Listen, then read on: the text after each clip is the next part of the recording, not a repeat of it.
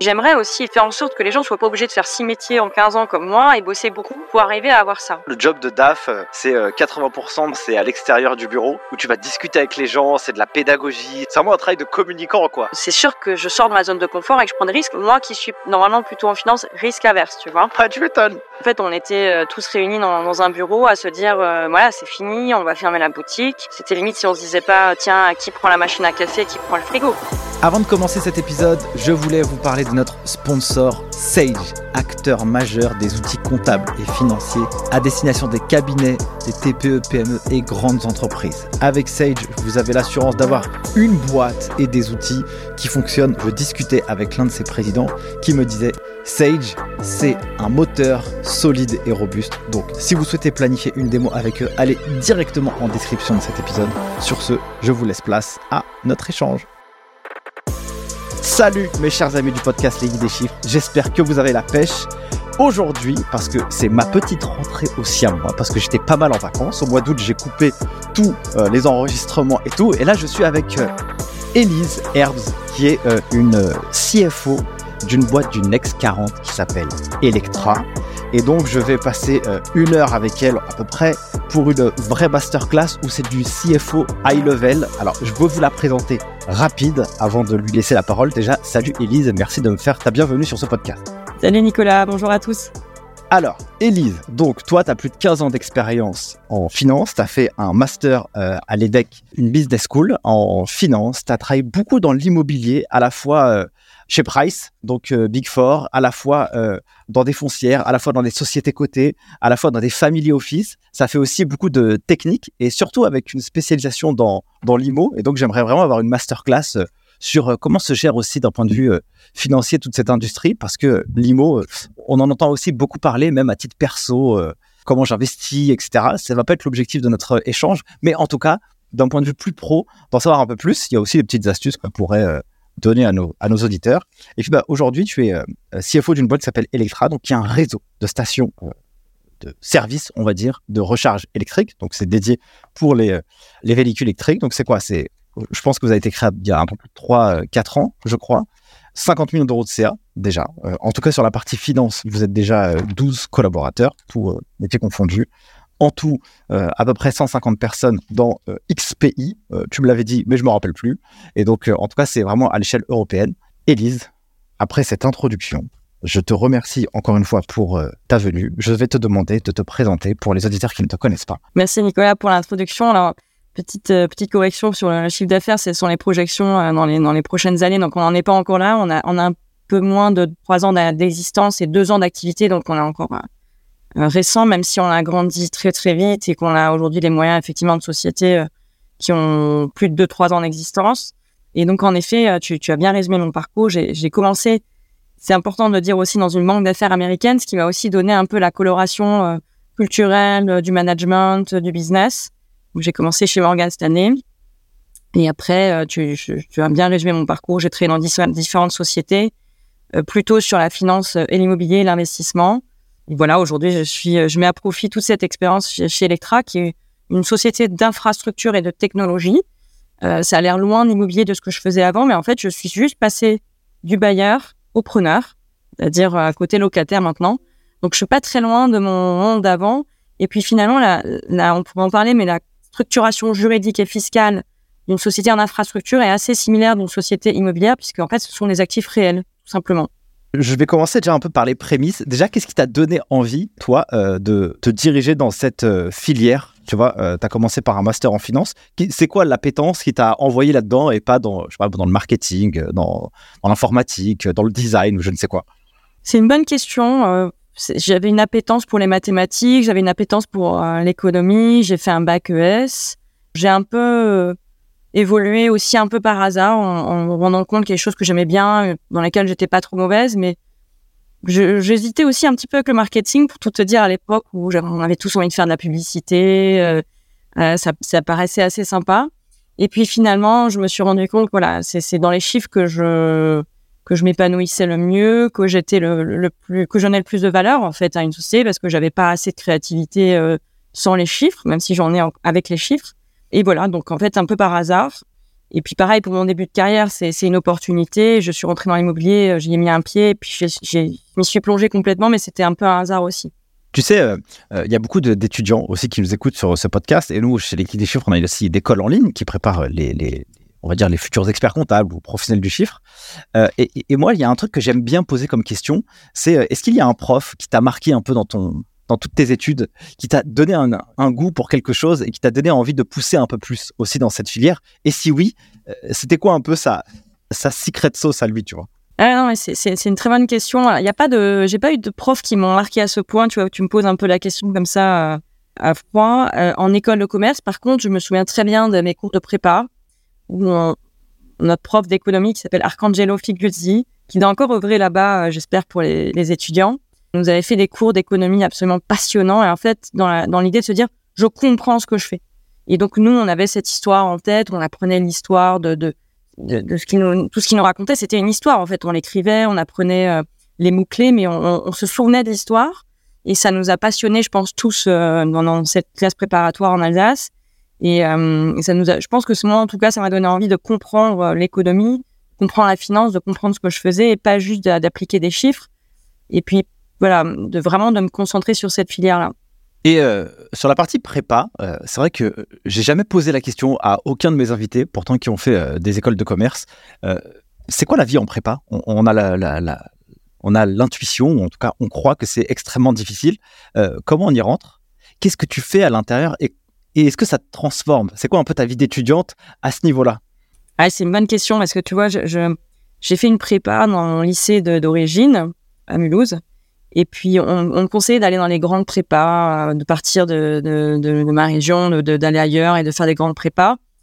Et en fait, j'avais en tête assez tout de me dire, euh, en fait, si on veut réussir, on peut réussir partout.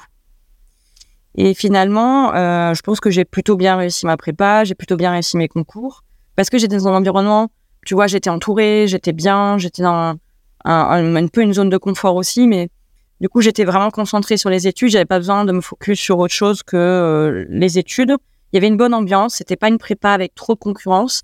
Et je pense que ça a été un environnement bienveillant et qui a aussi donné, tu vois, le ton de dans quel environnement j'ai envie d'évoluer plus tard. Euh, pas forcément dans un environnement trop concurrentiel. Et, mais je veux quelque chose de bienveillant et c'est là-dedans qu'on s'épanouit aussi dans le travail aujourd'hui. C'est euh, super intéressant ce que tu dis, parce que tu dis que tu as été entouré. Euh, entouré, c'est ton environnement familial, les amis. Absolument, oui. Non, mais tu vois, je, suis restée chez mes parents, donc j'avais pas de souci de, logement, de toutes tous les à côté. Donc, euh, c'était deux ans un peu de moratoire avant de partir. J'étais entourée par mes amis. Ma classe préparatoire, c'était des amis. C'était pas concurrentiel. On s'est beaucoup soutenu. On a étudié ensemble. Et ça, ça change beaucoup de choses. Je suis assez d'accord avec toi. C'est marrant parce que j'ai coécrit un livre et à l'intérieur, justement, je, parle de l'entourage, tu vois, comme quoi il peut avoir un impact aussi euh, positif dans la vie d'un étudiant, parce que parfois on s'en rend pas forcément compte, tu vois, on est un peu jeune, on n'a pas l'expérience. Quand tu prends de l'expérience, tu as des enfants, forcément, tu te dis, ceux qui vont te prendre la tête, il faut les dégager vite, parce que sinon tu es mort, tu vois. Non, mais tu as, raison, en fait, euh, on se rend pas compte, mais il y a plusieurs piliers dans la vie, et quand, euh, quand tu l'as concentré sur un, un des piliers qui, qui, est la, la partie professionnelle, études, parce que c'est assez similaire finalement, euh, ce sont les prémices du, travail, mais euh, il faut que les deux autres piliers euh, familiaux, ça peut être une activité, le sport, la famille, etc., ça, soit très fort, les amis, parce que sinon, c'est difficile de dégager le maximum d'énergie et d'aller au, au, niveau de, de, ses rêves, en fait. Tu rentres en banque d'affaires. Donc, euh, je sais pas, banque d'affaires, on a l'impression, juste en entendant le mot, que c'est méga prestigieux. Tu vas devenir très intelligent, mais aussi tu vas travailler énormément. C'est pas en mode tout repos et ça va être la good life. Est-ce que tu peux raconter un peu cet univers, sachant que tu rentres quand même dans un environnement euh, américain et que euh, je pense que la culture européenne elle est aussi un peu différente. Est-ce que tu peux raconter un peu cette expérience? Et comment tu le vis toi aussi, parce que c'est ton premier job quoi entre guillemets. Non, mais complètement. C'est, pour moi, c'est, c'est une nouvelle vie, c'est un nouveau monde. Je, je viens d'Alsace, j'ai fait ma école à Lille j'ai fait des petits stages euh, en audit, euh, en Allemagne aussi en compta. Et puis, en fait, je me retrouve euh, propulsée dans une banque d'affaires américaine. En fait, on, revient au sujet d'avant, c'est-à-dire l'entourage. Là, tu es entouré des meilleurs financiers, des meilleurs en immobilier, des meilleurs investisseurs. Tout le monde vient te faire des présentations de marché. Euh, c'est au-delà de effectivement du côté un peu prestigieux qu'on peut voir, c'est euh, le fait que tu es baigné et tu apprends plus vite parce que tu es entouré d'un écosystème, j'ai envie de dire, d'excellence. C'est vrai que le fait d'être exposé comme ça, t'apprends plus vite, t'apprends mieux. en tout cas, t'apprends plus vite, ça c'est sûr. Maintenant, moi j'ai connu la crise financière internationale de 2008, six mois après mon arrivée. Euh, ça a un peu calmé euh, le jeu aussi côté euh, de travail. Donc c'était pas non plus les. C'est la période, une période très intense, très compliquée à gérer avec des moratoires sur la dette, des négociations, des waivers à demander aux, financeurs. Mais si tu veux, c'était pas c'était pas les, la période où on travaillait jour et nuit, soir et week-end. C'était intense. Ça a mis forcément des bases un peu d'excellence, comme je disais. Mais j'ai pas vécu ça comme une contrainte. Et encore une fois, j'ai trouvé une, sorte de famille. On, est encore assez nostalgique de cette période aujourd'hui. J'ai trouvé que les gens étaient bons, mais sympas, et qu'il y avait une sorte d'entraide, et que voilà, c'était des gens que j'allais avoir euh, dans mon entourage toute, toute ma vie et toute ma carrière. Quand on arrive, de, on sort de ses études, on vit une crise comme ça. Est-ce qu'on a peur pour soi-même? Euh, Comment tu l'as vécu, toi, à cet endroit-là? Tu te dis, euh, purée, la finance, c'est peut-être chaud, je vais aller faire autre chose. Ça a été quoi un peu ton, ton sentiment? C'est une très bonne question, parce que je, je l'ai évoqué rapidement, mais en fait, euh, à cette heure-ci, il y a, 15-16 ans maintenant, 15 ans, euh, en fait, on était euh, tous réunis dans, un bureau à se dire, voilà, c'est fini, on va fermer la boutique. C'était limite si on se disait pas, tiens, qui prend la machine à café, qui prend le frigo. Mais vraiment, si tu veux, six mois plus tôt, on parlait de carry interest, de promote, à des millions d'euros pour les gens qui étaient arrivés avant, parce que moi, je venais d'arriver, donc c'est pas question de ça. Ça a changé la philosophie de la finance à ce moment-là les, leviers d'endettement sont plus du tout les mêmes. à cette époque-là, on parlait de plus de 60%. Maintenant, on est, quand on est à 40, 50, on, est bien, on est prudent, etc. Ça a changé complètement la philosophie. Les gens qui ont vécu cette crise ont été marqués. Toute la, philosophie par rapport à la couverture de taux qui était, euh, qui pesait beaucoup. Voilà, ce côté prudent euh, qu'on a récupéré. Forcément, tu es dans une banque d'affaires américaine qui fait pas de l'immobilier euh, en cœur de métier. Euh, je me suis posé la question à ce moment-là de tiens, est-ce que c'est l'immobilier euh, qui est vraiment, est-ce que c'est vraiment ce que je veux faire ou est-ce qu'il faut pas que je, je diversifie un petit peu Et puis finalement, tu te rends compte que c'est cyclique, que ça revient toujours, que c'est au, contraire à ce moment-là que les gens ont fait des plus belles, parfois les plus belles opportunités, les plus beaux investissements qui sont sortis 5, 10 ans après et donc des multiples, des, des, des returns, comme on dit, assez importants. Et donc euh, voilà, tu sais que voilà c'est cyclique et que c'est parfois aussi le moment d'avoir de, de, de, nouvelles opportunités. Je pense que comme tu es marqué par euh, une crise et que cette crise, bah, tu te dis, bah, après, ça a changé un peu le modèle de la finance, euh, plus prudent, on était à 60%, on est rentré à 40, 50. Est-ce que toi, tu as gardé ça tout au fil de ta carrière, du coup? Cette philosophie ou quand même, parfois, tu te dis, bon, allez, on, on essaie d'aller un peu plus loin et d'être un peu borderline, entre guillemets? Ah, tu, touches un point sensible parce que c'est assez dichotomique chez moi. À la fois, j'ai ce côté un peu business, opération. Tu sais, dans le monde de l'entrepreneur, on dit euh, fait supérieur à parfait. Donc, il faut faire et faire vite et parfois pas parfaitement. Et, et moi, j'avais ce travers de me dire, euh, faut que tout soit parfait.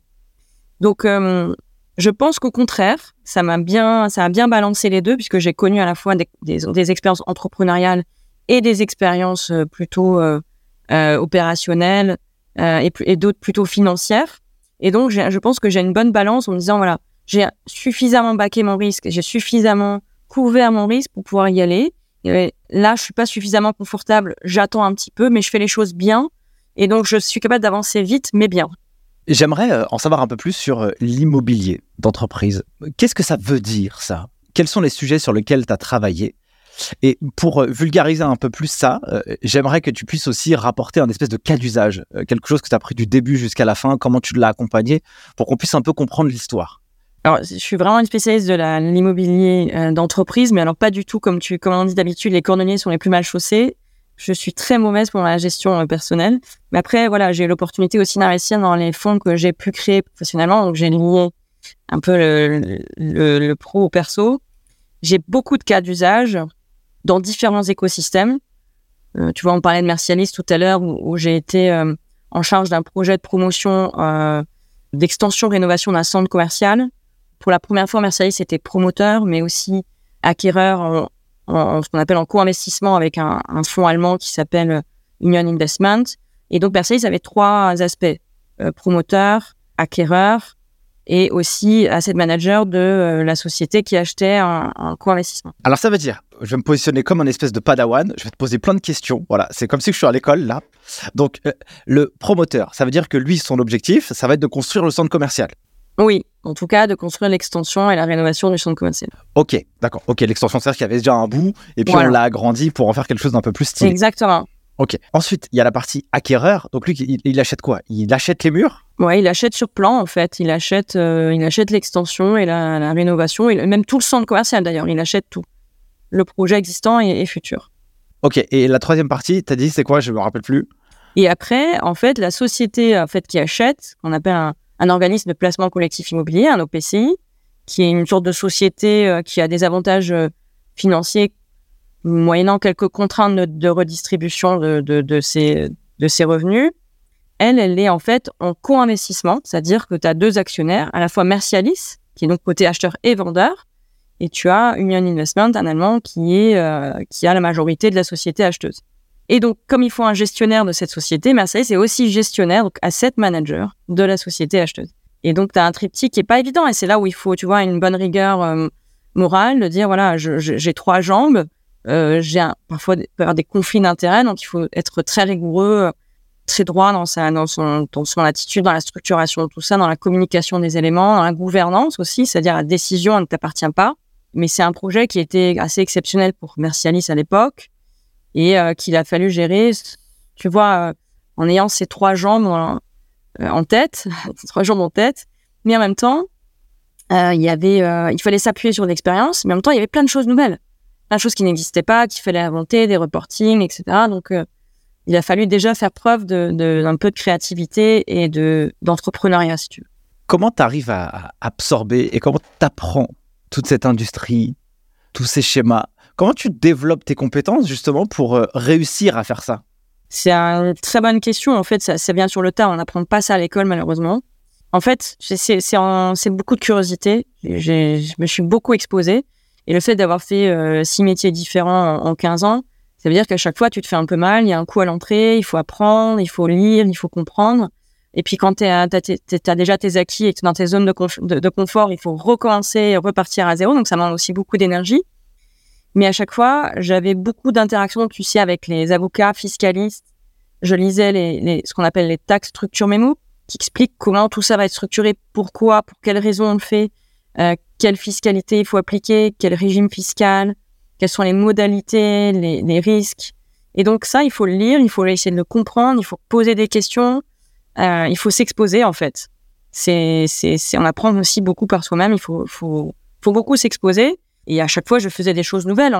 Une autre expérience intéressante, c'est chez Limbert Capital, où euh, j'ai créé en, trois ans. Euh, non, il y avait une équipe, mais la partie euh, vraiment structuration du fonds, je m'en suis occupée euh, en front. J'ai créé deux fonds AMF de zéro, dont un pendant le, premier confinement de 2020, ou même pendant les confinements de 2020.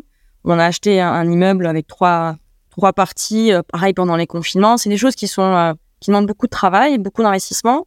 Mais à chaque fois, le fait de s'exposer, de, lire, de comprendre, de poser des questions, et c'est là où tu reviens au premier point, c'est ne pas être seul. La solitude dans l'entreprise, c'est terrible. Il faut vraiment euh, s'appuyer sur les experts, comprendre, ne pas faire les choses seul, parce qu'en fait, il y a des gens qui connaissent très bien ces choses-là. Et en un coup de fil, tu en apprends autant qu'en en essayant de faire seul pendant des semaines. Comment on gagne de l'argent? Par exemple, si je reprends le cas de tout à l'heure, il y a le promoteur, il y a euh, l'acquéreur et puis il y a le gestionnaire. Qui gagne de l'argent à quel niveau Tu vois, comment ça marche? Alors ça, c'est le très bon exemple, parce que là, tu as les trois. Donc, euh, et d'ailleurs, c'est intéressant parce qu'aujourd'hui, euh, les promoteurs essaient de diversifier en, ayant des revenus un peu récurrents et, les foncières qui ont des revenus récurrents essayent de, depuis plusieurs années, essayent de faire la promotion aussi parce que c'est générateur de beaucoup de création de valeur dans les moments où tout va bien. Donc, quand tu es promoteur, tu fais un- ce qu'on appelle un bilan de promotion et tu calcules les coûts qui, à la fin, vont générer ta marge. En général, tu mets une petite ligne au milieu de la, du bilan de promotion, tu, tu mets tes honoraires fixes quand même.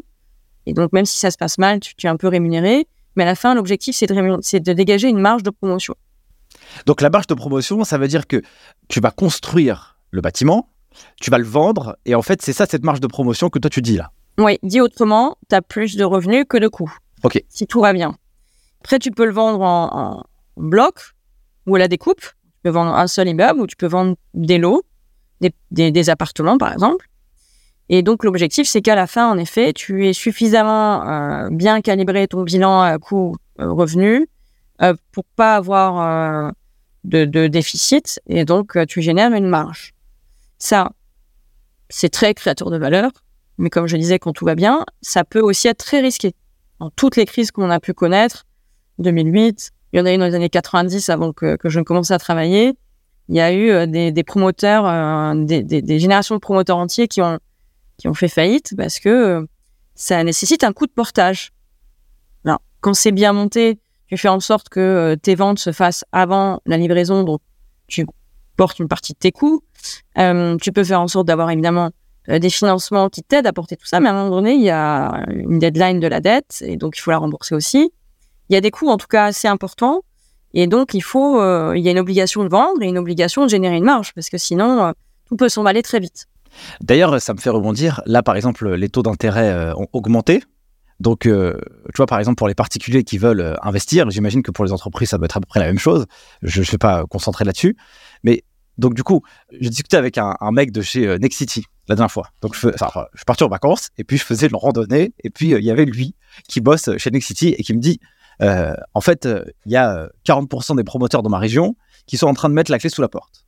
Parce que, en fait, malheureusement, bah, ils peuvent pas vendre leurs euh, biens. Parce que les gens ils peuvent pas avoir euh, c'est compliqué pour eux d'avoir des, taux d'emprunt ça c'est une vraie zone de risque qu'un promoteur peut avoir. Parce que si les gens peuvent pas acheter ça peut être compliqué. Donc dans une situation comme ça il faut faire gaffe. Oui parce que tu vois lui il a, il a commencé son projet il y a deux ans tout allait bien il a tout fait en sorte sans se dire que les taux allaient augmenter de cette manière-là sans se dire que ses coûts d'approvisionnement ses coûts de manœuvre allaient augmenter peut-être euh, non, il y a, l'inflation. En plus, les coûts de matières premières, ils sont énormes. Donc, tu as un effet ciseau en plus. Et là, en effet, euh, les acheteurs sont à la fois euh, en manque de prêts, mais aussi, aussi dans l'attente de se dire les, les prix vont baisser. Donc, il y a toute cette configuration-là qui fait qu'aujourd'hui, effectivement, c'est pas la, c'est pas, sont pas les, les, meilleures années des, des, promoteurs, mais c'est pas grave. Ils ont, voilà, ils ont eu des belles années. C'est cyclique, ça va revenir. Euh, mais voilà, il faut arriver à, à tenir le temps de la crise. Donc, il y a la partie promoteur. Ensuite, il y a la partie acheteur. Voilà. Donc ça, c'est la foncière qui détient euh, du foncier et qui va le, détenir pour plusieurs années. En plus, dans un organisme de placement collectif immobilier, en l'occurrence, donc c'est du long terme. C'est pas de l'achat-vente. Donc lui, la, foncière, qu'est-ce qu'elle fait? Elle achète et puis après, elle va mettre en location. Elle va mettre des location, exactement. Donc ses revenus sont des revenus de, de loyer, mais aussi potentiellement des revenus en capital avec une plus-value à la fin. Tout le travail d'asset manager, qui est le troisième volet, qui lui se rémunère en honoraire, c'est de dire euh, moi, je vais euh, louer euh, aux meilleures enseignes avec les meilleurs loyers. Je vais te faire le travail de, gestion globale pour valoriser ton site, pour que tu aies les meilleurs loyers qui te remboursent ta dette et pour que tu aies la meilleure création de valeur à la sortie. Donc toi, tu étais sur Mercialis Ouais, Mercialis. Mercialis. Donc eux, ils étaient sur les trois. En fait, eux, ils ont fait une carte Disney, quoi. Tu vois, en gros, tu prends quelqu'un d'un endroit, donc bah, tu lui construis. Ensuite, t'achètes pour euh, mettre en location, tu crées une autre structure, une autre activité, puis tu en as un autre qui fait de l'asset management et puis fait de la gestion, quoi. Oui, mais c'est après, euh, c'est assez. Enfin, il y a des projets un peu spéciaux. Là, en l'occurrence, c'est vrai que c'est un projet un peu spécial pour Mercialis qui n'a pas l'habitude de faire de l'asset management pour compte de tiers, comme on dit, c'est-à-dire pas pour son compte propre. Euh, c'est un projet un peu spécial, c'est pour ça que j'en parle, mais en fait, dans toutes les sociétés, on essaie d'avoir des business models avec des risques différents, des temporalités différentes. Et on le fait aussi chez Electra, puisqu'on fait justement de l'asset management pour compte de tiers. On fait de la promotion de station de, recharge. Donc, on a, on a repris un peu ce modèle immobilier, de dire, voilà, on a trois business models différents, avec des risques différents, des temporalités différentes. C'est pas, euh, c'est pas vraiment pour gagner plus d'argent. C'est juste pour se dire, on maîtrise la chaîne de valeur et on, on est capable, s'il y a un, une crise potentielle sur un des business, de se dire, on peut tenir parce qu'on a un autre business qui peut euh, nous aider à tenir le temps d'eux. Euh, quelles sont du coup les zones de risque sur chacun, sur chacun des sujets? Et toi, en termes de structuration, CFO, la partie finance, qu'est-ce que toi tu regardais sur ces euh, éléments-là pour veiller au grain que les choses se passent bien ou le mieux possible? Les, sujets sont un peu différents en immobilier. C'est vrai qu'il y a, c'est un métier, un, secteur où l'impôt est très confiscatoire. Donc, la structuration juridique et fiscale a quand même un peu pour but d'optimiser, on va dire, la fiscalité par rapport aux, enjeux, si on est un court terme, long terme, etc. Euh, ce sont des mécanismes assez classiques, il n'y a rien de, euh, d'illégal, mais voilà, il y a tout un travail fiscaliste derrière. Euh, l'enjeu euh, chez Electra, il est complètement différent. On est une société jeune, très demandeuse en capex, donc en capitaux, euh, qui doit croître assez rapidement, mais en restant solide. Donc euh, l'enjeu était différent. Euh, là, l'enjeu, c'est de d'avoir des partenaires financiers, voilà, plutôt institutionnels qui connaissent déjà le secteur, ou des partenaires fonciers avec qui on a travaillé sur leur site, euh, pour avoir des bons partenaires financiers pour nous aider à croître rapidement, mais qui nous accompagnent aussi dans notre structuration, comme nos investisseurs euh, de la société mère, des fonds d'infrastructure. Je parle d'Euraseo, euh, notamment, euh, Serena, donc ils nous aident à nous structurer en haut. En bas, on a des projets, des sociétés projets, où on a des, des investisseurs qui sont des investisseurs, comme je disais, qui, qui viennent aussi valider notre business model, valider nos business plans, nous, nous, confronter à des questions pour être sûr que voilà, on est sur la bonne route. Donc, tu as, des enjeux qui sont différents forcément en fonction de la société, de, de, de son niveau de croissance, de sa, de sa vitesse aussi. L'immobilier, c'est des, des temps qui sont beaucoup plus longs que, que ce que je connais aujourd'hui. Donc, euh, en fonction du moment de, de, du cycle aussi dans lequel tu es et le moment de la société, les enjeux sont complètement différents. Il y en a, aller- voilà, comme je disais, c'est aller vite, mais tout en structurant. D'autres, c'est euh, anticiper euh, voilà, la fiscalité, anticiper la sortie qui aura lieu dans 5 ans, anticiper chez Vinberg Capital la liquidation du fonds qui arrivera dans 7-8 ans. Donc, c'est des temps beaucoup plus longs. Euh, et donc, c'est toujours, je te disais, cette balance entre il faut y aller, il faut faire, mais il faut anticiper les risques sans pour autant que ce soit bloquant pour le business. Et puis, onboarder tous les, toutes les personnes qui sont avec toi, qui connaissent pas ce métier, comprennent pas les enjeux. Il faut leur expliquer de façon, moi j'appelle ça la simplexité. C'est-à-dire qu'on on, on a une multitude d'informations et tu dois restituer ça et onboarder des gens en disant voilà, il me faut deux, trois sociétés dans, cette, dans ce pays-là, mais pourquoi Pourquoi t'en fais pas qu'un seul? Mais en fait, euh, j'en ai besoin pour telle et telle raison et tu expliques euh, les euh, 25 pages du tax memo en deux phrases. Et ça, c'est génial. Ouais, donc là, c'est un vrai travail de vulgarisation. Il faut aller chercher cette touche un peu pédagogique parce que sinon, t'es morte, quoi, dans ton monde. Et puis, euh, Ah oui. Mais surtout, il faut tout comprendre. C'est-à-dire que, en fait, ton, ta décision finale, elle vient prendre des enjeux business, des enjeux business avec tes co-investisseurs, tes investisseurs, des enjeux fiscaux, des enjeux juridiques, des, enjeux vraiment multiples dans plein de pays différents. En voilà, on a ouvert la Suisse, il y a 26 cantons et 26 fiscalités différentes. Donc, tu dois engendrer, engranger toute cette complexité et la restituer pour que tout le monde comprenne. C'est pas si simple que ça parfois. Ouais, c'est clair. Ça, c'est un muscle vraiment à, à, à, développer. J'avais fait euh, un échange avec euh, Clément Petit, le CFO de Back Market. Lui disait euh, vraiment le job de DAF, c'est euh, 80% de son, son temps, c'est à l'extérieur du bureau, où tu vas discuter avec les gens, c'est de la pédagogie, c'est de la vulgarisation, c'est vraiment un travail de communicant, quoi. Ah mais complètement, complètement. C'est un travail de communicant. Moi, j'appelle ça aussi problème solver parce que tu dois résoudre des problèmes. Moi, j'adore les énigmes. Tu vois, Je- quand j'étais petite, tu vois, quand on parlait de pré- prédestination, par contre, s'il y a une chose que, qui était sûre, j'adorais les énigmes.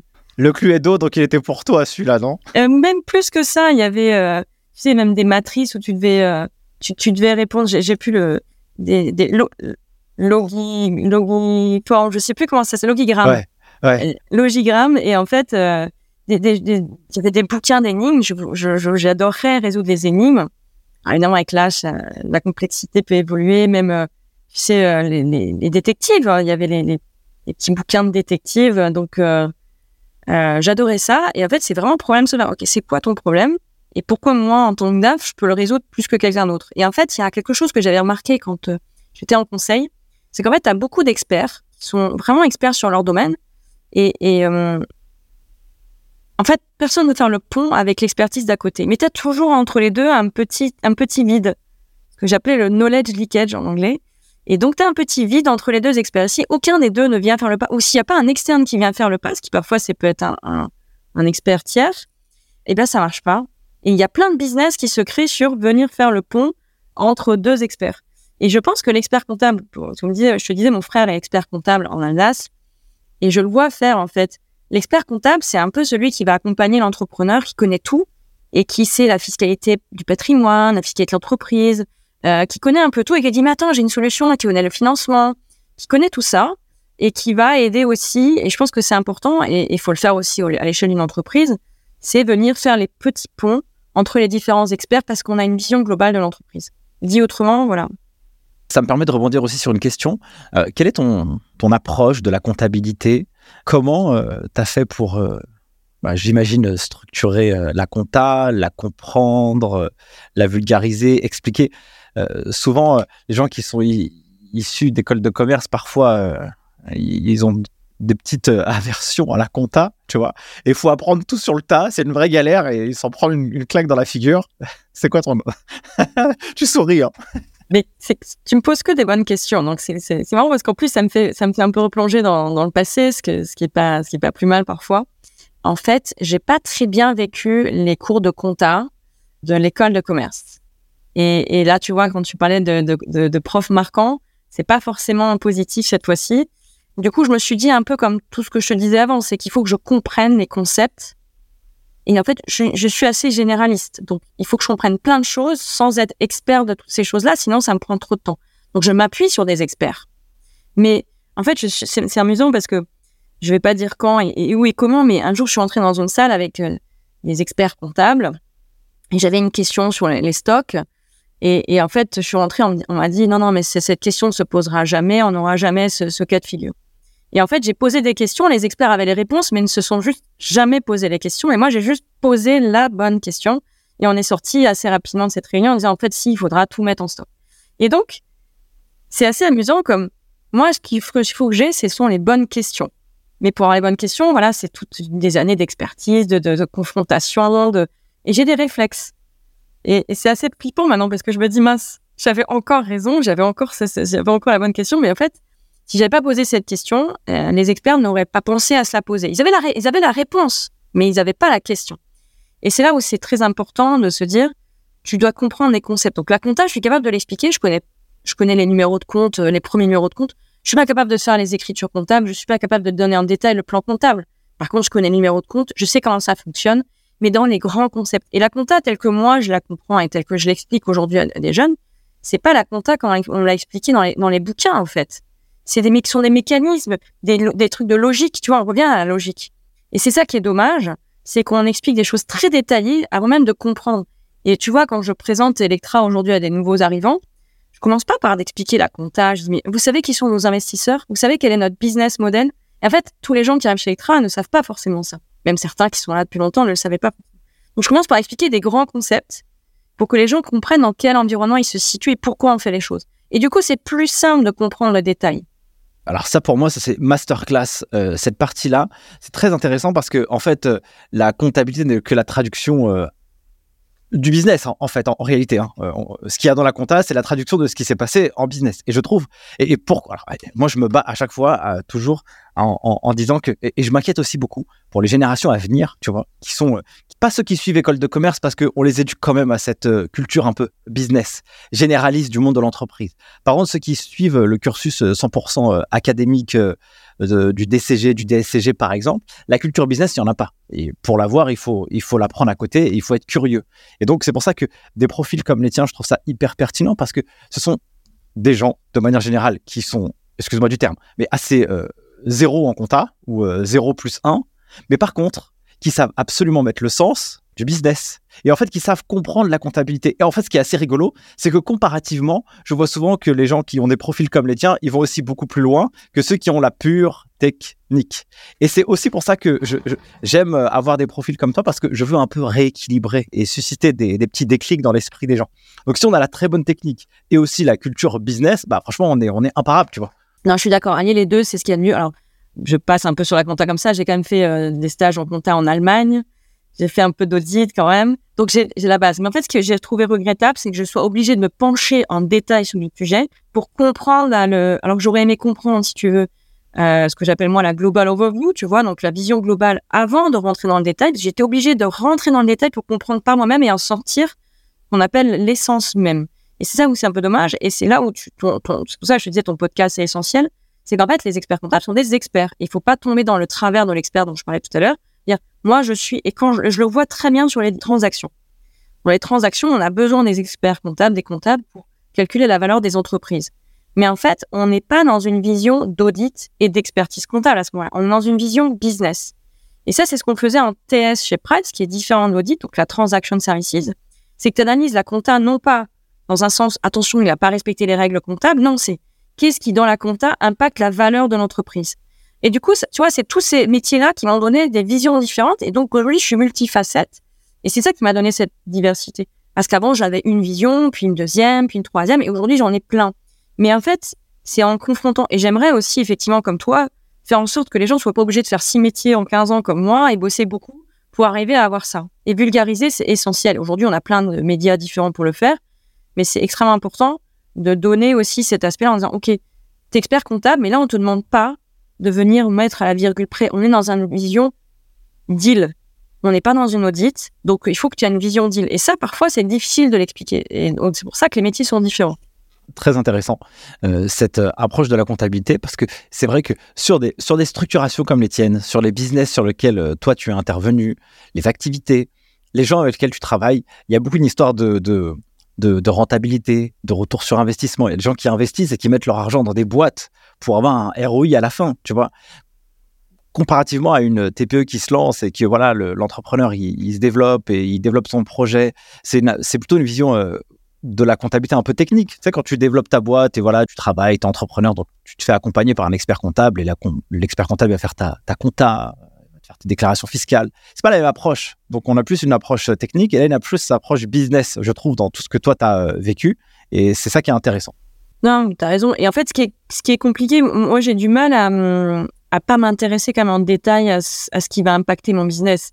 Et, je vois dans, ma carrière, c'est vrai que beaucoup de personnes qui sont très high level et qui s'appuient sur des experts sans vraiment comprendre, en posant quelques questions. Ce qui est important aussi, il en faut. Euh, moi, j'ai peut-être eu ce travers euh, un peu trop longtemps d'ailleurs de me dire j'ai besoin de vraiment comprendre. Je remarque que ça prend du temps, ça prend d'énergie euh, et ça te ça te défocus parfois de choses un peu plus high level. Donc c'est pas forcément évident. donc voilà, il faut faut faut assez aussi garder faut garder en tête que il y a différents moments. Il y a des moments aussi il faut prendre un peu de recul et pas être trop dans le détail. C'est ce que je disais tout à l'heure. Et par rapport à ce que tu disais, c'est sûr que L'expert comptable, euh, quand tu es dans une, entreprise familiale, il n'a pas exactement le même rôle que euh, quand tu es dans une multinationale. Par contre, euh, ce qui est sûr, c'est qu'évidemment, tu sers des intérêts. Tu, dois aussi comprendre les enjeux qui sont pas du tout les mêmes. Et c'est vrai que l'expert comptable a pu, parfois, moi je l'ai vu, avoir son prisme un peu expert comptable. Et c'est là aussi le rôle du DAF de dire voilà, mais nous aujourd'hui notre notre but c'est pas de faire d'optimisation fiscale, c'est pas de faire de la consolidation et de faire un, une consolidation fiscale euh, pas, pas, avant 2-3 ans, c'est déjà de faire ça, de construire ses business, et voilà nos enjeux, et voilà notre priorité. Donc, tu as raison. Je pense que soit tu as quelqu'un qui est assez expert, et, et dans ce cas-là, il faut quelqu'un qui a un peu la vision high level pour lui redonner un peu de prise de recul, soit il faut que la, la personne ait un peu les deux, soit capable de faire euh, à la fois l'expertise, le, mais à la fois garder la vision. Et moi, j'aime bien ce schéma qui dit, voilà, tu as la donnée, les moyens et la vision. Et en fait, quand, tu, quand tu demandes à quelque chose à quelqu'un, la première chose que je, je lui dis, c'est pourquoi tu fais ça et pour qui?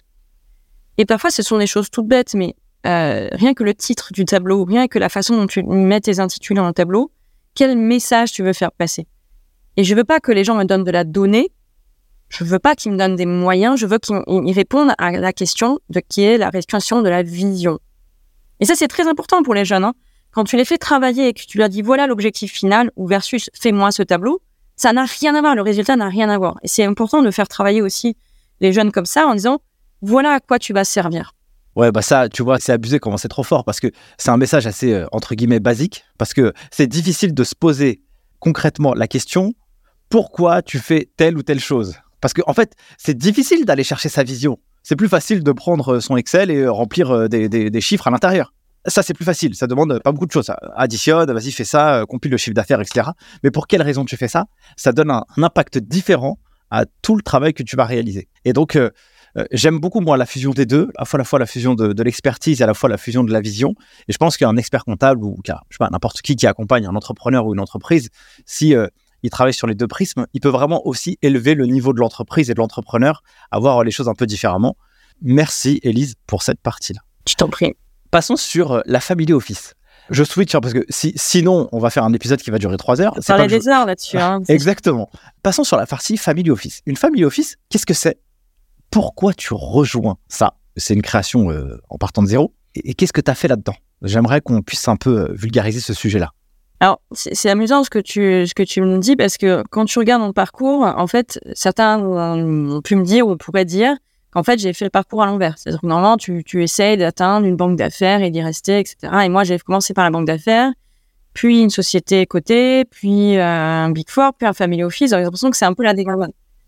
Et en réalité, plus l'entreprise dans laquelle tu travailles est, petite, plus tu es exposé aussi. Et ça dépend ce que tu cherches. Est-ce que ce que tu cherches c'est l'exposition, la responsabilité ou être euh, bien confort dans, un, dans, une société ou, voilà où t'attends un peu euh, que les choses passent? Non et, en fait c'est assez amusant parce que c'est un peu contre-intuitif à ce que je viens de dire dans, dans mon métier il faut toujours que je sache où je vais aller là je savais pas trop où j'allais en fait j'ai un peu fait à l'instant et c'est là aussi le message que je veux faire passer il n'y a pas de euh, si tu veux, il n'y a pas de, chemin tout tracé pour un métier, pour une carrière en fait. Chacun choisit aussi par rapport à, à son envie et tu travailles mieux quand tu as envie que quand tu es forcé. Donc, moi, j'ai un peu suivi mon envie, mon instinct. Et du coup, j'avais envie de travailler et je donnais de l'énergie pendant un, deux, trois ans de faire le projet. Et puis après, j'avais soit plus l'envie, soit envie d'autre chose, soit une bonne opportunité qui se présentait. Et aujourd'hui, je me rends compte que toutes les, tous les métiers que j'ai faits, qui étaient complètement différents, un peu aléatoires aussi, m'ont mené vers euh, cette connaissance globale qui est très recherchée aujourd'hui, puisque je le vois, on cherche beaucoup des DAF qui ont fait d'autres choses avant, qui sont capables de lever des fonds, et donc, tout ce que j'ai fait avant m'a mené là où je suis aujourd'hui, sans que je le sache à l'époque. Hein. Et c'est vrai que tu te poses des questions. Tu te dis, mais est-ce que j'ai fait les bons choix?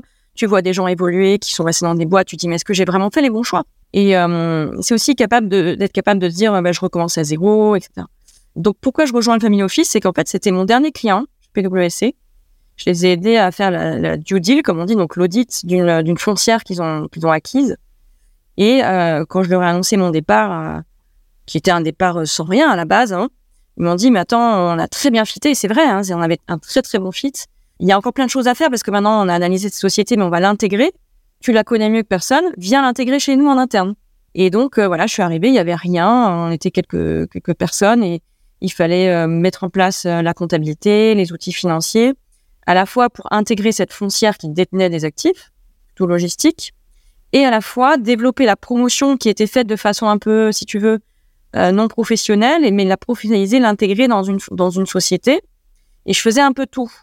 Je faisais la finance, le juridique, la structuration, un peu d'investissement, etc.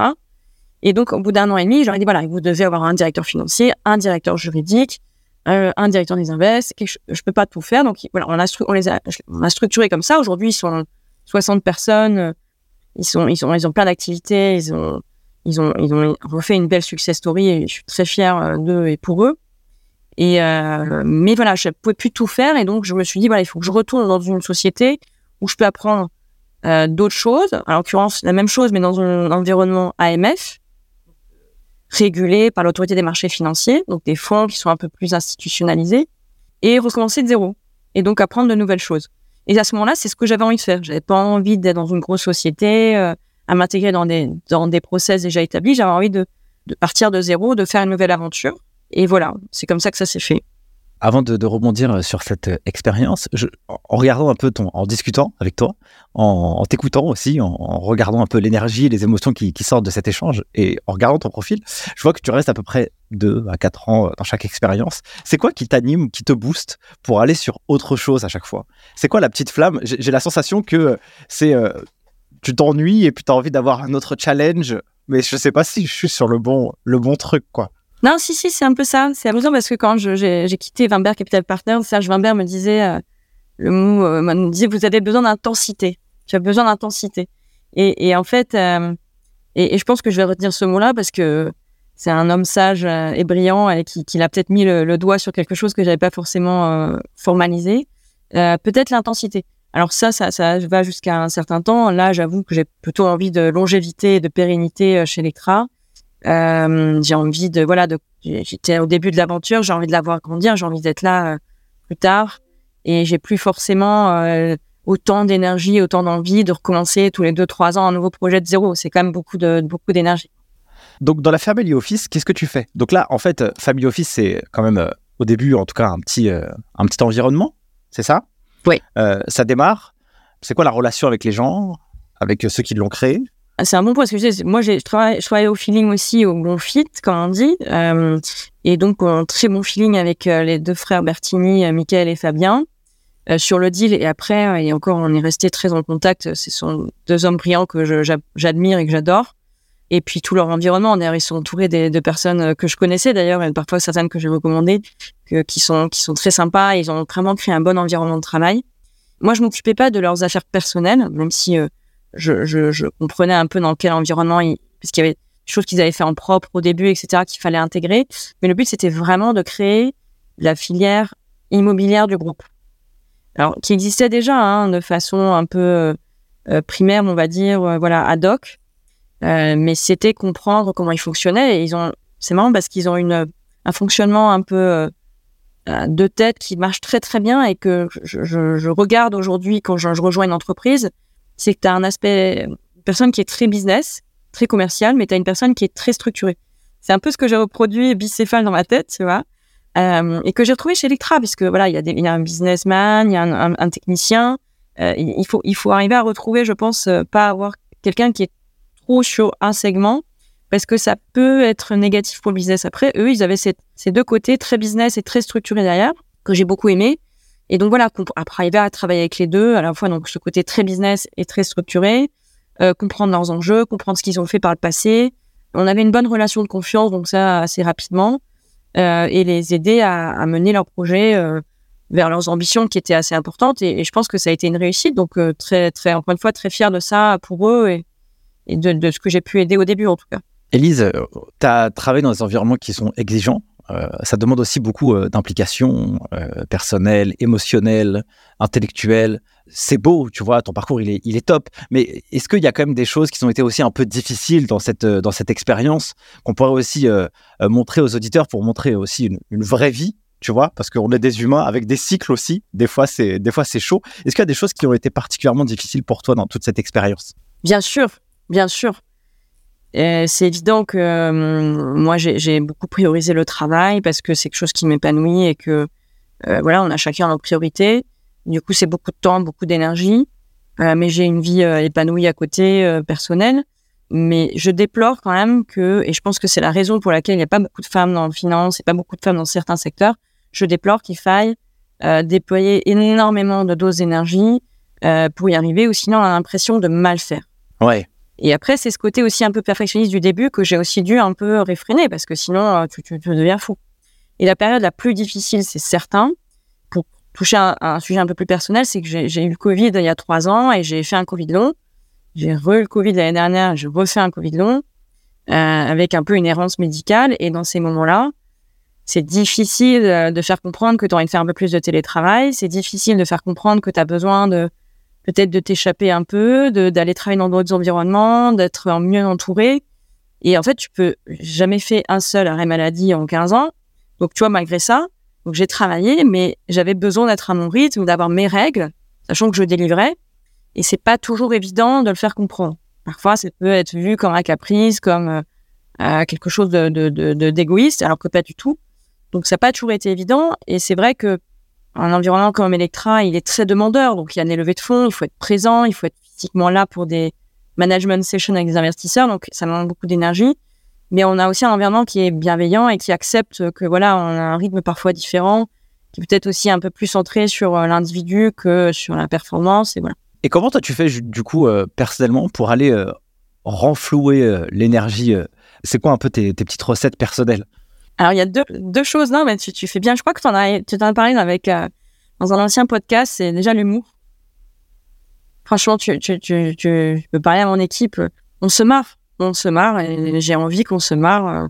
On fait des trucs très sérieux, mais on sauve pas des vies, comme on dit. Euh, c'est tout bête, mais bah, si on n'a pas, on n'a pas. Si c'est pas en temps, bah, on explique pourquoi et voilà.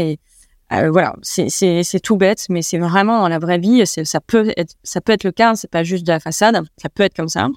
Euh, après, on a quand même des enjeux. C'est sûr que parfois il y a, y a des petits, euh, des, petits coups de pression, mais mais ça se passe dans la bienveillance, dans la dans le collectif. Et franchement, ça peut bien marcher. Et j'ai pas toujours trouvé ça avant, mais là, le fait d'avoir créé mon équipe, mis mes règles, je pense que c'est possible. Et je suis contente d'avoir d'avoir expérimenté, de l'avoir fait comme ça. La deuxième chose, c'est que bah, je, suis un peu comme un sportif professionnel, euh, une sportive professionnelle.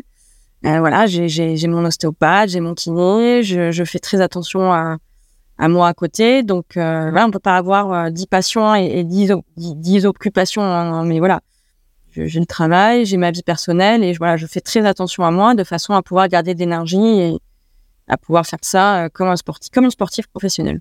Tu sais, je viens de regarder une série sur Netflix avec les centenaires.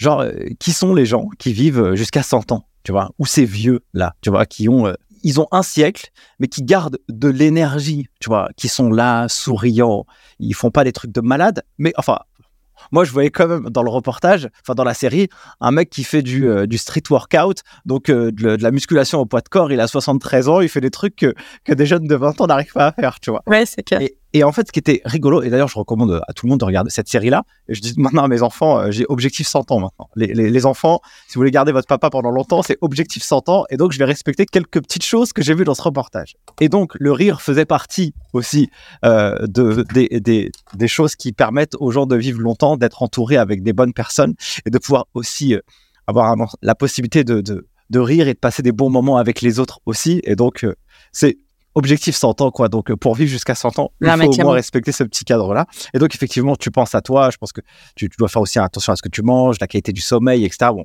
c'est une chose un peu bateau à dire, mais en fait, euh, en réalité, euh, c'est pas bateau du tout parce que ceux qui vivent jusqu'à 100 ans, enfin, mangent pas de hamburger tous les jours, quoi. Ah, mais c'est sûr, mais même la méditation, plein de choses. Mais Ouais. En fait, tu vois, comme j'ai eu des petites périodes un peu de baisse de forme euh, post-Covid, euh, c'est clair que tu, tu te rends pas compte quand tu as moins de 35 ans, que tu es en pleine forme. Moi, je faisais trois soirées en une, euh, je faisais des milliards de choses dans la, dans la journée, j'étais jamais fatiguée. Et puis, ouais, tu te rends compte qu'à un moment donné, l'énergie baisse.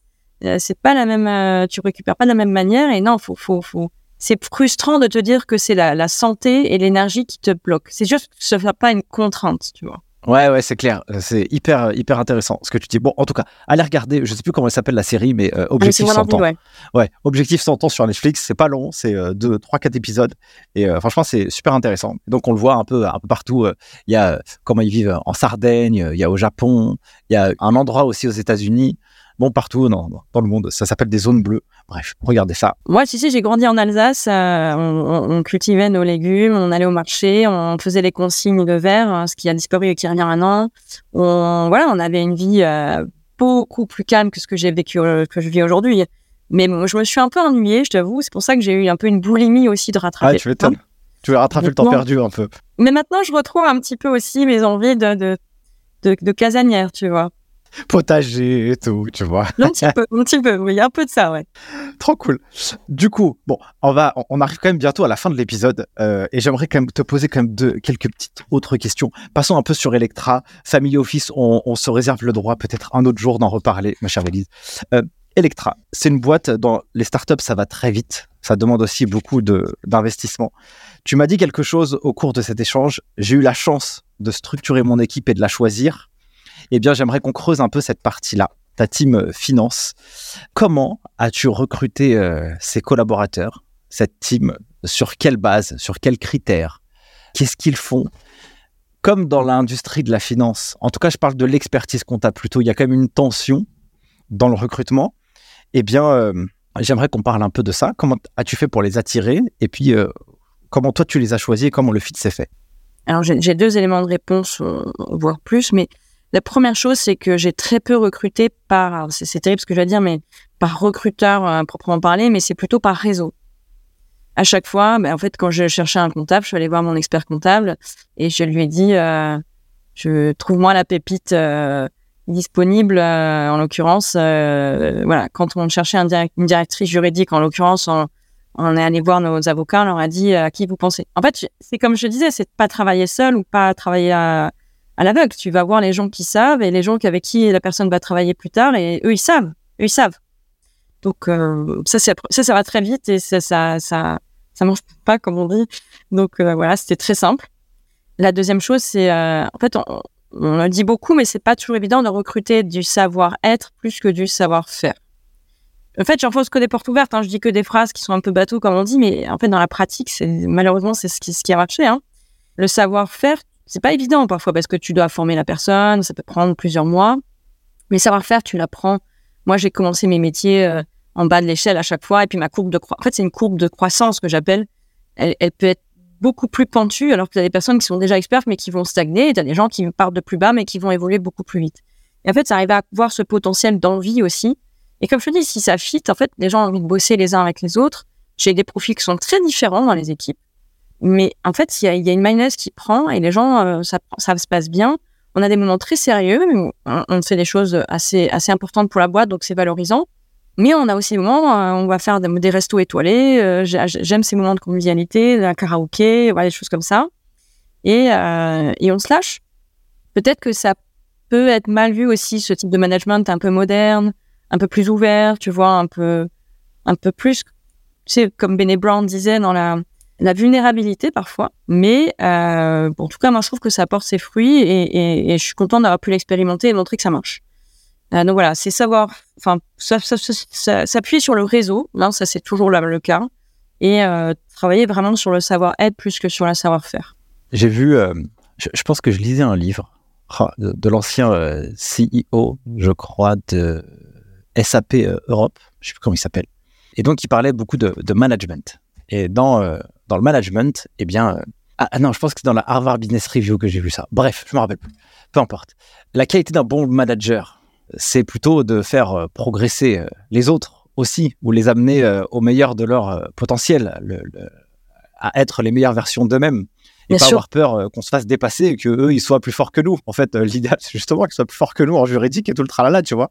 Exactement, exactement. Tu, tu, c'est bon point. C'est, c'est quoi un peu, toi, ta, ta, ta, ta manière de manager euh, l'équipe Comment tu fais Comment tu t'organises? Est-ce que tu fais des points toutes les semaines avec eux, tous les jours, tous les mois, parce que 12 personnes, c'est quand même pas mal non plus. Comment tu t'organises, toi, dans cet euh, aspect-là, dans l'objectif de atteindre les objectifs de l'entreprise et aussi les objectifs personnels de chaque individu, et le tien aussi. Alors, comme dit, ça dépend aussi du besoin de l'entreprise. Là, là, en, en l'occurrence, en plus, on est un peu en train de réorganiser, puisque c'est effectivement beaucoup de personnes, euh, pour essayer de, se partager un peu les rôles sur la partie corporate. Et donc, moi, j'avais un focus un peu plus particulier sur la, la, la levée de fonds, la gestion des partenariats financiers. Donc il faut là, il faut aussi accepter parfois de, de se défocus et de laisser un peu l'autonomie euh, de l'équipe euh, le temps d'eux. En fait, sur les modes projet, puisque moi j'ai deux temps en plus, j'ai un temps qui est assez long et j'ai un temps parfois mode projet qui est assez court. Sur les, les modes projet, sur l'asset management par exemple, je fais un daily et je me suis beaucoup inspirée de la tech, euh, des départements produits, font des roadmaps, euh, de la tech, ils font des, des daily, c'est-à-dire tous les matins, ils font 30 minutes pour revoir tous les sujets. Et en fait, j'ai bien aimé ce format-là. Et en asset management, je trouve que ça s'y prête bien. OK, 30 minutes, on fait le point sur les sujets en cours. Et puis, tu travailles toute la journée et on, on pas dire qu'on se parle plus, mais il y a trop de sujets pour, pour attendre une semaine ou de, de tous les deux jours. Donc, tous les matins, 30 minutes. Et c'est bon, il a sa roadmap et il travaille dans la journée. Dans la partie, sur la partie juridique, compta, FPNS, c'est un peu différent. C'est des temps un peu plus longs. Donc, euh, se voir une ou deux fois dans la, dans la semaine, ça suffit, 30 minutes pour faire le point. Et en fait, tu sais, c'est, c'est un peu euh, la loi de Parkinson, je crois. Plus t'as, plus t'as de temps, plus tu les tires. Oh, carrément. Si tu prends une heure, en fait, j'essaie de réduire les, les, les, les meetings parce qu'en fait, si, si, si, tu mets une heure, tu vas discuter pendant une heure. Mais si tu mets 30 minutes, tu le fais en 30 minutes. Donc, se voir, euh, voilà, sur certains sujets, 30 minutes euh, deux fois par semaine, ça suffit. Certains, c'est un, un, peu, un, peu, un peu différent dans notre projet. Mais voilà, ça suffit. Et après, on a, moi, je travaille beaucoup sur la digitalisation. On a des to-do list, on a des, on a travaillé sur Notion, qui est évidemment beaucoup tu, utilises parce que c'est ce que tu m'as envoyé pour le podcast, que beaucoup de startups utilisent. Mais c'est génial, c'est génial. Alors après, je sais pas si les grosses sociétés pourront y aller un jour parce que je sais pas si la confidentialité, tout ça, c'est compliant avec eux, mais c'est génial cet outil parce que tu peux faire euh, des suivis, tu peux faire des rappels, tu peux je, suis absolument tout, ce que je fais professionnellement là-dessus et ça m'a, décuplé mon efficience. Ça, c'est ta version euh, avec tes équipes. Toi, euh, c'est quoi ta relation avec le top management de chez Electra? Comment tu les vois? Comment tu discutes avec eux? Est-ce que eux, c'est des fous furieux qui veulent tout défoncer et toi, tu es un peu là, attention, les gens, il faut y aller avec parcimonie? C'est quoi un peu la vie euh, CFO avec le top management de chez Electra? J'ai la chance d'avoir un très bon top management et, et, Aurélien Demeaux, le président, il avait une success story avec euh, Cheers. Ah oui. Avant, pendant 12 ans, il a monté une boîte, il a vendu à des Allemands, donc il a l'expérience d'avoir monté une vraie société euh, solide, durable. il n'est pas dans une optique d'achat et revente en quick win, comme on dit. Donc, c'est un homme brillant qui, qui, avec qui c'est agréable de travailler et qui est en attelage avec Julien Belliato, qui est l'expert hein, vraiment du secteur en France, qui absolument incroyable, pareil, super bon manager. Donc, c'est difficile de pas de, pas entendre et de que ça se passe pas bien. Après, c'est vrai qu'au début, on ne se connaissait pas. Il a fallu s'appréhender, se faire confiance. Moi, j'étais beaucoup sur des petits sujets administratifs en même temps que des gros sujets, donc qui étaient moins visibles. Alors que voilà, il fallait délivrer les deux que la société avance et tourne bien. Donc, j'ai eu, en fait, si tu veux, en deux ans, euh, plein d'évolutions différentes. Au début, je m'occupais des imprimantes, comme je tendance à dire, et des, des cœurs de visite, tout en levant des fonds. Donc, euh, tu vois, et puis il fallait que ça tourne. Il fallait que je m'occupe des onboarding des personnes, euh, de, la, de, la, DRH. Et donc, c'est pas évident de montrer ce qu'on est capable de faire. Maintenant, j'ai la chance de pouvoir vraiment me concentrer sur des sujets stratégiques et de montrer pleinement tout ce que je suis capable de faire. Euh, donc ça, ça c'est la première chose. La deuxième, c'est que après, il y a plein de, plein de façons de faire aussi. On, utilise la méthode des OKR, tu sais, des objectifs and key results, mais on les a fait par trimestre. Donc en fait, les gens ont leur bonus payé par trimestre et ont leurs objectifs par trimestre. Donc en fait, ça te permet de pas, comme dit Aurélien, courir comme un poulet sans tête. Donc en fait, tu sais quels sont les objectifs de ta boîte et tu sais les objectifs prioritaires qui découlent dans les équipes et par individu. Et ce qui veut dire, ok, là j'ai pas fini mon travail la fin de la journée, mais il y a un truc que j'ai pas fait qui est dans mon objectif principal qui va servir les intérêts de la boîte. Ça, il faut que je le fasse. Et le reste, je ferme mon ordi et j'arrête. Et ça, c'est bien parce qu'en fait, sinon, sinon, tu peux ne jamais t'arrêter et travailler toute la nuit, tous les week-ends. À un moment donné, c'est c'est comme ma priorité. Et arriver à dire non, arriver à, gérer son travail comme ça. Donc voilà, je pense que on a bien évolué aussi dans notre relation. Euh, on a évolué avec la société. Euh, on a mis en place, ils ont mis en place les bons outils, je pense, de gestion. Et donc, euh, ça se passe vraiment, vraiment très, très bien. On a un bon attelage et je, suis vraiment très heureuse et fière de ce qu'on a fait aujourd'hui. Et, pourquoi tu as décidé de rejoindre cette, cette aventure? Comment s'est fait la rencontre? Qu'est-ce qu'on t'a vendu, entre guillemets Parce que tu arrives dans, avec une expérience et puis j'ai presque envie de dire, tu arrives dans un endroit un peu risqué, quoi là, tu as vraiment envie de sortir de sa zone de confort, là, je crois. Même si on sait que la personne, elle a un peu les reins solides parce qu'elle a créé une boîte avant et que c'est, c'est quand même inspirant et que c'est pas, entre guillemets, c'est pas des rigolos. Euh, c'est quoi un peu l'aventure du début? Ah non, mais c'est sûr qu'il y a deux ans, euh, un peu plus de deux ans, deux ans et demi, quand on a commencé à parler, la recharge électrique, Electra, c'était, c'était rien. Hein. Il y avait même pas de salariés quand on a commencé à parler c'est sûr que je sors de ma zone de confort et que je prends des risques. Moi qui suis normalement plutôt en finance, risque averse, tu vois. Pas tu m'étonnes. Donc c'est bon, ça c'est assez dichotomique. À chaque fois, je te donne des exemples dans ma vie privée, ma vie euh, professionnelle qui sont assez dichotomiques. Mais euh, en l'occurrence, j'avais envie de quelque chose de nouveau. Je sentais que l'immobilier, alors c'est en plus c'était avant la crise, mais je sentais que l'immobilier c'était un temps assez long, qu'il n'y avait pas les outils modernes que je voulais utiliser, etc. Et je me sentais freinée, si tu veux, euh, dans mes possibilités. Et je me suis dit, j'ai des choses à apprendre de la tech. J'ai des choses à apprendre de l'entrepreneuriat dans une, dans une société infratech. Il y a quand même un, un, tronc commun parce que je connaissais euh, Serena Capital qui a investi euh, parmi les, les les, donc les, fonds d'amorçage d'Electra. Et donc, eux m'ont dit, Elise, on connaît euh, des fondateurs ici qui euh, euh, cherchent quelqu'un en immobilier et quelqu'un en finance. C'est pour ça que je te disais, c'est difficile de trouver quelqu'un qui a fait les deux. Et moi, en l'occurrence, j'avais fait les deux. il se trouve que j'utilise pas trop l'immobilier parce qu'on a un, département de développement à part, même si du coup j'ai pu apporter ma pierre à l'édifice, mais je suis vraiment centrée sur la finance. Mais le fait de connaître l'immobilier, de comprendre le monde de la structuration euh, des actifs réels, dont font partie l'immobilier et l'infrastructure, ça m'a aidé. Euh, et je pense que j'étais la bonne DAF pour Electra pour son lancement. Maintenant, euh, j'aurais peut-être eu moins de pertinence, comme je dis, dans, dans une autre boîte plus, plus grosse. Peut-être que maintenant, il va, falloir que j'active de, de, nouvelles compétences une fois qu'on aura fini de lever les fonds. Et ça, c'est sûr. Maintenant, je pense que voilà, c'était un peu un pari, un peu fou. Et je me suis dit, j'ai rien à perdre et voilà, j'ai envie de faire partie de ce projet. Qu'est-ce que tu as appris, toi, d'un point de vue personnel Tu sais, en, en faisant cette, cette cette démarche de sortir de ta zone de confort et puis euh, de rejoindre quelque chose où t'as pas vraiment de, tu sais pas trop ce qui va se passer, alors qu'on parle toujours un peu de vision euh, au début, on commençait par, euh, par ça au départ. Ça t'a appris quoi, toi? Plein de choses, plein plein de choses. Aujourd'hui, tu me demandes de, créer une société de zéro. Avant, en immobilier, tu sais, t'as pas de staff, Euh, tu as des immeubles, mais tu gères pas du stock ou des choses comme ça. Donc, finalement, euh, tu, tu, tu, es un peu dans un microcosme. Et c'est ce que, ce que font parfois euh, les familles office. C'est-à-dire, euh, bon, c'est bien les business où il y a besoin de beaucoup de staff, euh, mais bon, c'est plus facile de gagner de l'argent avec l'immobilier avec trois personnes finalement qu'avec 30 ou 100 personnes dans, un, dans, dans le bâtiment, tu vois. Donc, c'est un peu facile, mais quand tout va bien, encore une fois, là, j'ai vraiment, euh, je me suis confrontée déjà à la partie ressources humaines que j'avais pas forcément appréhendé jusque-là. Euh, je, tu vois, monter d'une boîte qui passe de, de 0 à 8 pays, de 0 à 150 personnes, de 0 à 150 millions de chiffre d'affaires en trois ans, c'est une expérience quand même assez incroyable, extrêmement enrichissante sur tous les aspects et arriver à être rapide sur des petites choses. C'est en fait, dans les réseaux, ce qu'on se dit parfois, c'est juste quel outil t'as pris pour gérer euh, l'achat des ordinateurs, quel outil t'as pris pour gérer euh, les factures. C'est tout bête. Mais c'est sur des petites choses que, qui, qui, te font, qui te freinent, pas forcément justement la vision. Et donc, il faut être très efficace très vite, faire des choix que tu pourras défaire, mais qui, qui sont quand même un peu pérennes.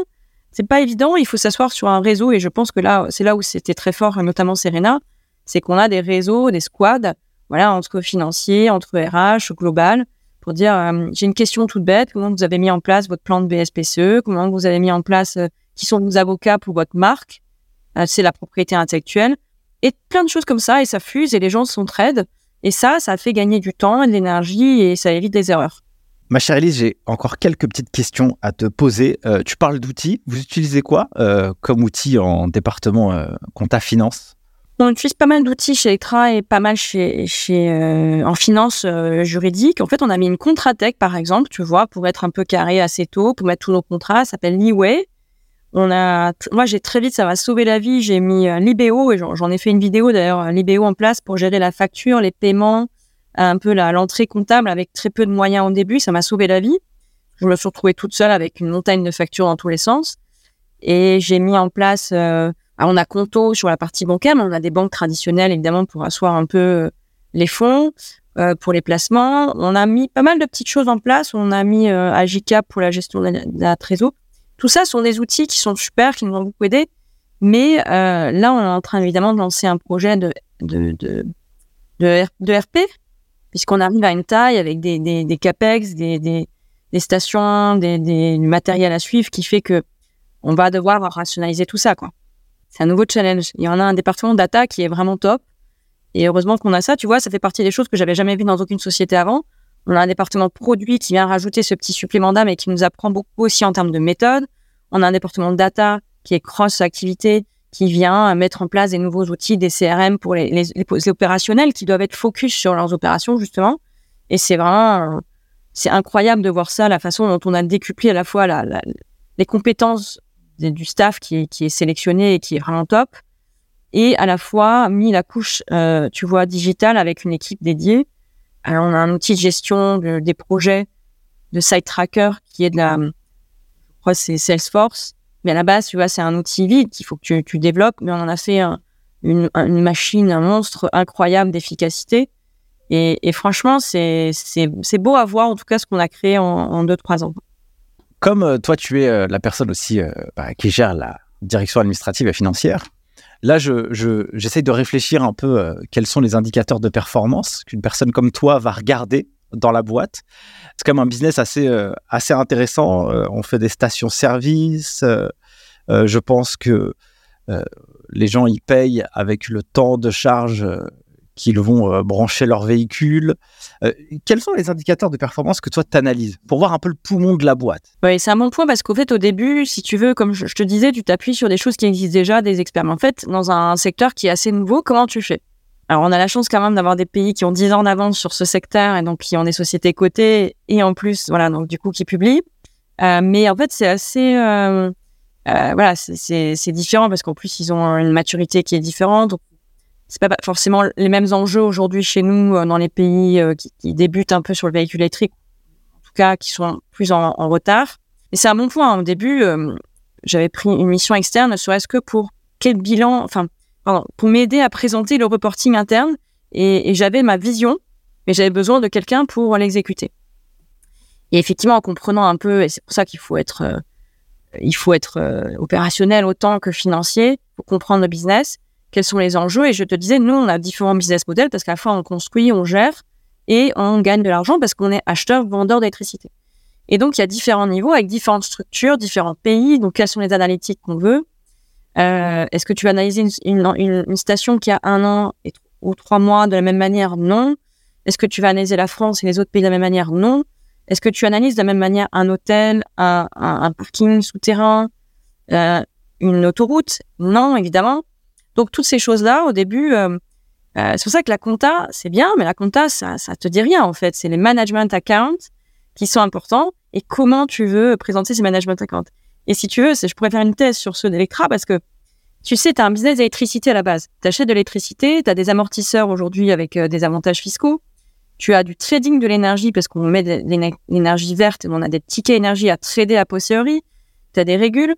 Donc, comment tu mets ça? Est-ce que c'est dans ton prix d'électricité? Est-ce que c'est du revenu exceptionnel? Est-ce que tu mets dans ta marge brute? Est-ce que tu mets dans ta marge opérationnelle? Donc, ces questions-là, on se les a posées. Notre revenu, en fait, tu as des revenus électricité, mais tu, tu vas avoir des revenus à un moment donné au temps passé, puisque ceux qui restent trop longtemps ont, une petite pénalité. Euh, tu as euh, euh, tout ce business aussi de marge, je te disais, sur la partie construction, sur la partie opération, comment sélectionner tes coûts, faire la bonne analytique, calculer ta bonne marge, que, alors que tu as déjà pricé ça dans tes BP avant sans savoir finalement ce que tu allais vraiment avoir in fine. Donc, c'est des heures et des heures de réflexion. On n'a pas fini encore de le, de le, peaufiner, on va dire, ce PNL, ce compte de résultat il faut être évolutif, il faut évoluer avec son, sa maturité de business, avec le pays dans lequel on est, avec la typologie d'actifs. Il faut s'inspirer de ce qui, qui fait à l'extérieur, mais tout en comprenant aussi nos enjeux internes. Trop bien, trop bien. Merci Elise pour euh, tout ça. Deux dernières questions. Une question que je pose maintenant tout le temps à la fin de tous mes épisodes. Euh, est-ce que la vie ou quelqu'un t'a appris quelque chose que tu as assez peu partagé à des gens dans ton entourage que tu pourrais partager aux, auditeurs du podcast Les Guides des Chiffres? Ça peut être pro, perso, n'importe quoi. Une espèce de sagesse euh, qui t'a aidé et que tu pourrais transmettre à, quelqu'un de chez nous.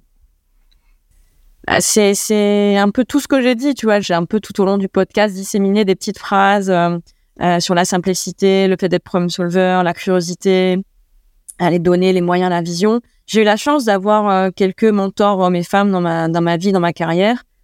ça commence, comme je te disais, par un prof de, de même de d'école hein, qui m'a donné envie d'apprendre des choses, un prof de prépa qui m'a donné envie d'apprendre des choses, des mentors professionnels qui m'ont accompagné, qui m'ont guidé, qui m'ont donné peut-être parfois la vision que j'avais pas encore un peu en avance.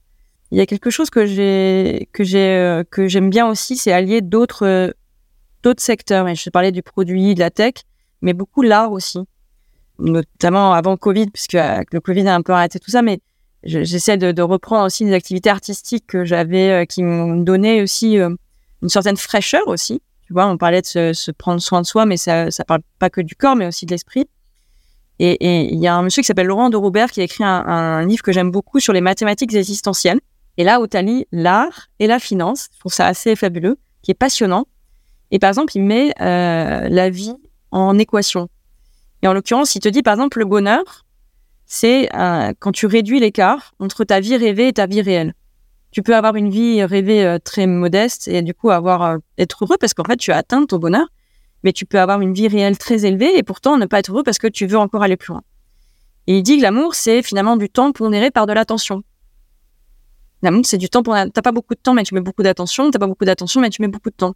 Et si t'as aucun des deux, voilà, c'est pas d'amour. Et en l'occurrence, j'ai essayé de théoriser un peu ma façon de travailler et je me suis dit, finalement, moi, je passe beaucoup de temps, mais c'est du temps, euh, voilà, je préserve du temps personnel, mais je passe quand même du temps au travail que je pondère par de l'intensité, évidemment, parce que il suffit pas juste de balader dans les couloirs, mais. Ah, tu m'étonnes.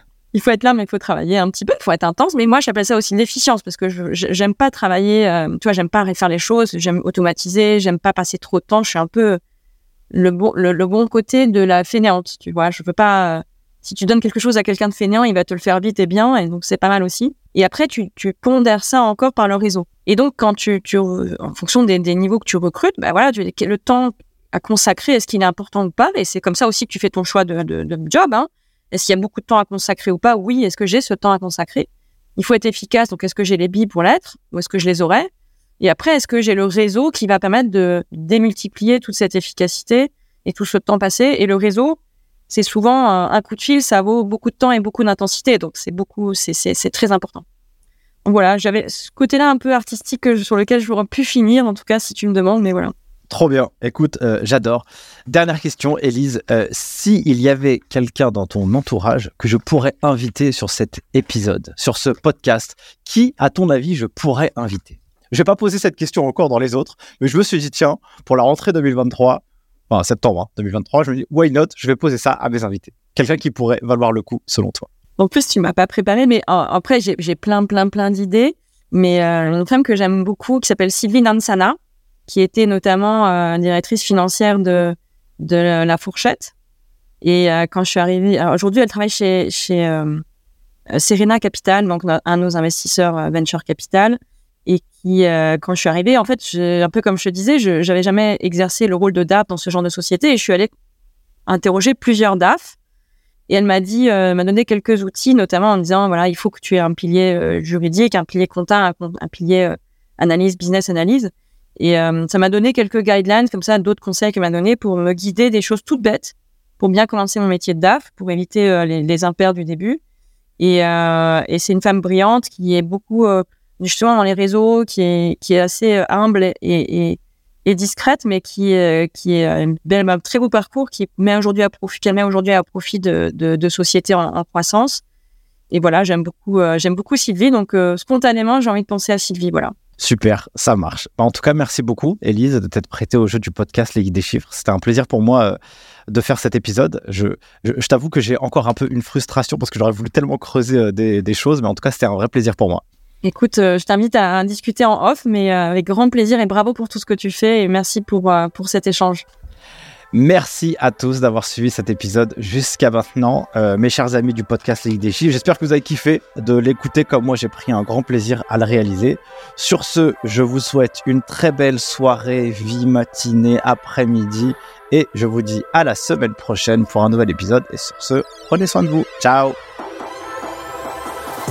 Merci d'avoir suivi cet épisode jusqu'à maintenant. Si vous êtes arrivé ici, n'hésitez pas à mettre un gros 5 étoiles pour soutenir le taf. Et si vous souhaitez aller encore plus loin avec les geeks des chiffres, deux manières de le faire. La plateforme en ligne lesgeeksdeschiffres.com où vous pouvez préparer le DCG et le DSCG à distance ou si vous êtes étudiant en DCG ou aspirant à le devenir, vous avez un guide qui a été écrit aux éditions Duno qui vous montre la marche la plus rapide pour valider votre diplôme et avoir un mindset, un état d'esprit d'apprentissage extrêmement vertueux. Et si vous êtes un cabinet, eh bien n'hésitez pas à l'offrir à vos collaborateurs juniors pour les aider à valider leur diplôme et les encourager dans cette démarche. Sur ce, merci à vous et à la semaine prochaine.